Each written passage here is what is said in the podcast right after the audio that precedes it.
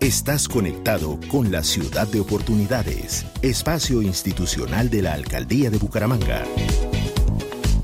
El contenido y la información del siguiente programa es responsabilidad de sus realizadores. Más voces.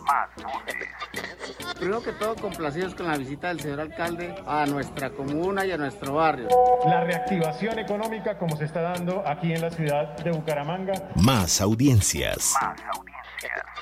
De esos tres grandes colegios públicos de la ciudad de Bucaramanga, muchos parques, ágoras. Excelente, excelente. Entre más haya espacio inclusivo para los ciclistas en esta ciudad, mejor. Más medios para la democracia. Más medios para la democracia. Óigame bien esta cifra, 159 proponentes que es un récord histórico en la ciudad. Y esto me llena de mucho orgullo de poderles comunicar y compartir la forma transparente como venimos ejecutando nuestros procesos licitatorios. En la alcaldía de Bucaramanga, así lo estamos haciendo. Bucaramanga en acción es una ciudad de oportunidades.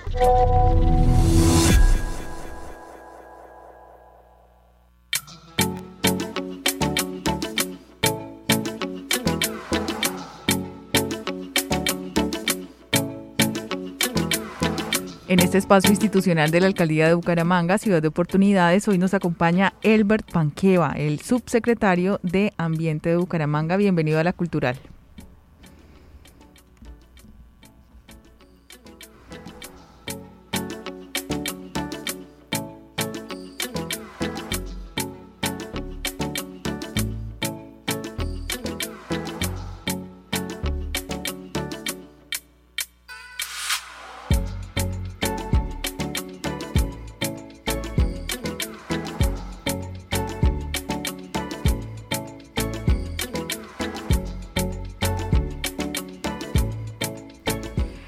Subsecretario de Ambiente de Bucaramanga, Elber Panqueva. Bienvenido a la Cultural. Muy buenos días, muchas gracias por la invitación. Un saludo muy especial a todos los oyentes. Bueno, en este espacio, en esta primera ronda de 2022 de Ciudad de Oportunidades, queremos hablar de esos planes y proyectos, también de iniciativas que hay desde la subsecretaría para este 2022. ¿Qué es lo más próximo, subsecretario, eh, para que nuestros oyentes y la ciudadanía en general sepan qué se va a hacer este año eh, desde este área de ambiente? Mira, realmente nosotros desde que con esta administración hemos buscado transformar esa, gestión ambiental del municipio, generar una gobernanza ambiental desde el municipio diferente. Para ello eh, hemos diseñado siete grandes proyectos eh, ambientales, uno que tiene que ver con planificación ambiental, calidad y control del medio ambiente, gobernanza del agua, crecimiento verde, manejo integral de residuos, bienestar animal, salud ambiental pero quizás tenemos dentro de todos estos grandes programas ambientales, eh, tenemos unos que son muy importantes y que quizás en la historia de Bucaramanga no se, no se hayan realizado. Perdón, en primer momento queremos seguir con la compra de predios en zonas de recarga hídrica, para ello pues le vamos a apuntar otra vez a más de 4 mil millones de pesos en la compra de otras 500 hectáreas. Esto lo que hace es garantizar precisamente ese suministro de agua potable a toda el área metropolitana, pero que sea sostenible en el tiempo. También tenemos que eh, informarles que eh, vamos a empezar con la implementación del plan de gestión integral de residuos sólidos. También este plan tiene una inversión también histórica. Vamos a pasar de estar invirtiendo en las administraciones anteriores alrededor de 800, 900 millones de pesos a invertir alrededor de 6 mil, 7 mil millones por año y con una proyección de 93 mil millones en los próximos 12 años. En el tema eh, forestal, vamos a hacer el inventario forestal y el plan de silvicultura, también unos elementos eh, relacionados con todo el tema de la estructura ecológica principal que no tenía la ciudad. Aquí también es una gran apuesta de la administración. Vamos a seguir con nuestra lucha por la defensa del páramo de Santubán, con los estudios y en ese trabajo coordinado con el acueducto metropolitano de Bucaramanga.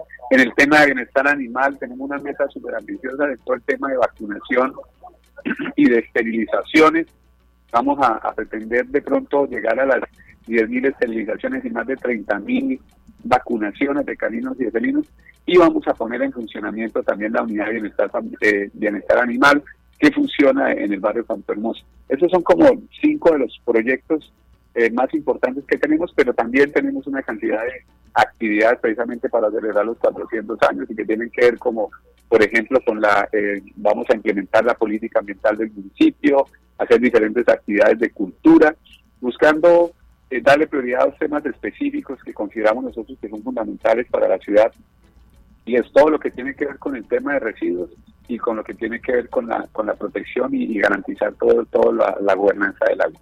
Yo creo que esos son, en resumen, los, los temas más importantes que, que vamos a trabajar durante el 2022 en la Subsecretaría de Medio Ambiente del municipio.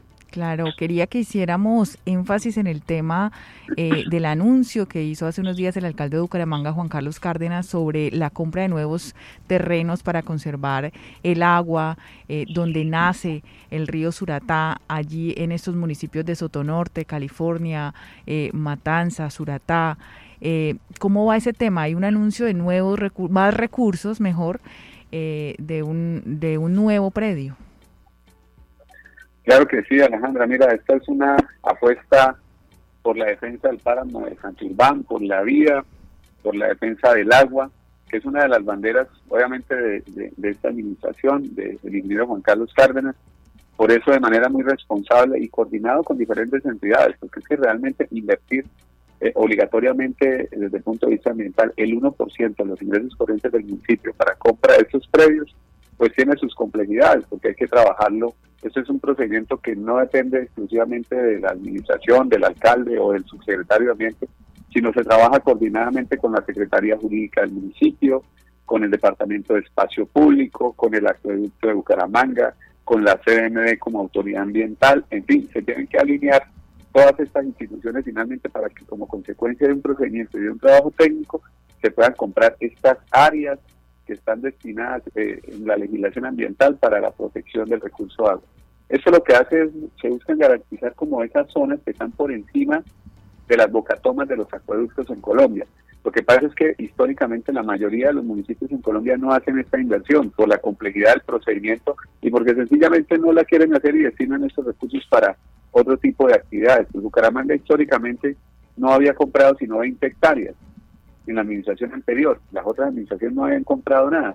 Nosotros le ajustamos eh, desde entrada en el plan de desarrollo habían quedado 200 hectáreas, pero ya solamente en estos trabajos de la administración ya llevamos más de 500 hectáreas y lo que tenemos proyectado este año es llegar a las mil.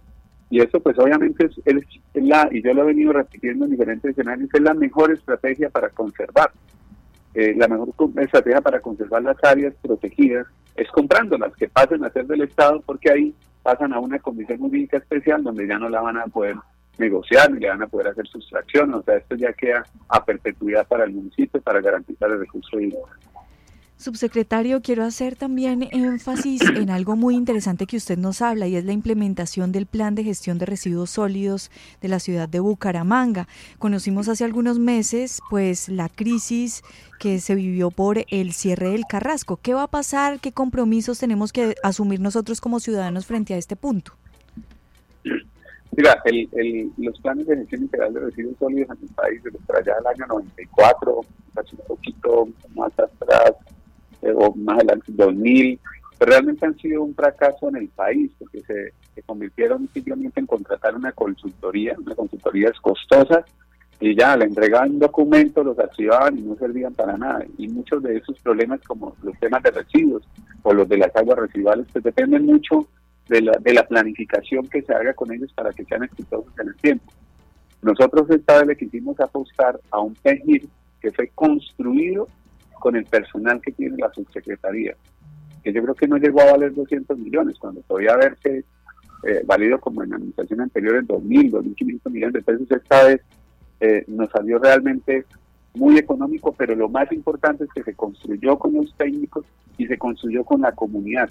Más de 30 reuniones se realizaron con los diferentes grupos de interés, con empresarios, con la academia, con ciudadanos, con líderes de los barrios, en fin, con todos los actores que hay en la ciudad para construir realmente un plan que tenga unas acciones concretas y unos unos planes concretos para desarrollar en los próximos años. Aquí, aquí, por ejemplo, hay temas relacionados con la búsqueda del nuevo proyecto para reemplazar el Carrasco, con el mejoramiento de las rutas de recolección, con todo el tema de, de, podas de los árboles. Se tiene también todo el tema del trabajo con, con residuos especiales, la, toda la, formalización y la dignificación también de los de todo lo que tiene que ver con los recicladores, de estrategias de educación ambiental, en fin, el PEGIR es como la sombrilla donde se establece como toda esa estrategia, una estrategia realmente adaptada a nuestro territorio para empezar a darle solución y para plantear realmente una hoja de ruta a esos pendientes históricos que tenemos en la ciudad. Claro que sí, muy importante el tema de la política ambiental para el municipio. Está en mora de que se construya un gran documento, pero que se lleve a la realidad, subsecretario. Eh, ¿Qué se ha pensado para iniciar ese proceso? Mira, nosotros hemos tratado de ser también muy prácticos. En esto hace más de 20 años no se actualizaba la política ambiental del municipio. Entonces, obviamente, pues, por simple lógica, si usted no tiene planificado, es muy difícil que tenga buenos resultados en términos, por ejemplo, de fenómenos de contaminación. El, el Ministerio mide la gestión ambiental de los municipios con el ICAU, el índice de calidad ambiental urbana.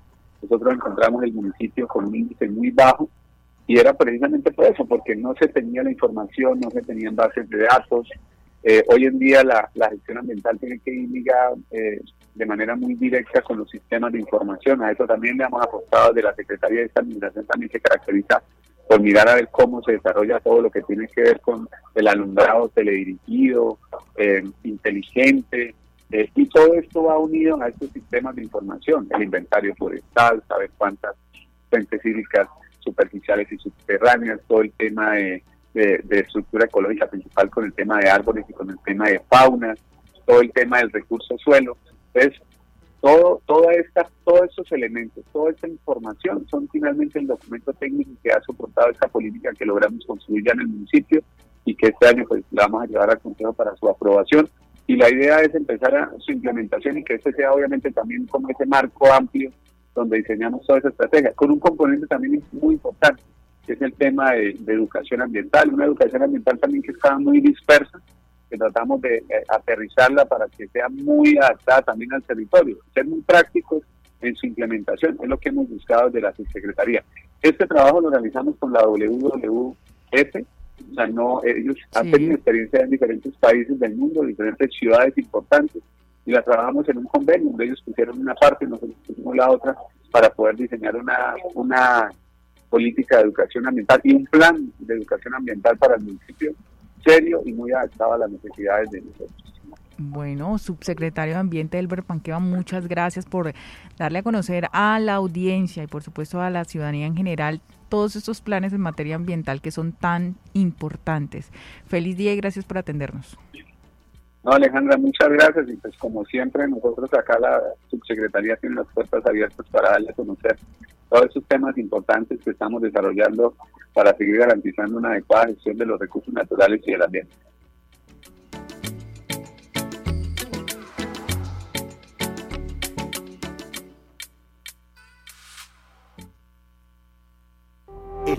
De Bucaramanga, gobernar es hacer.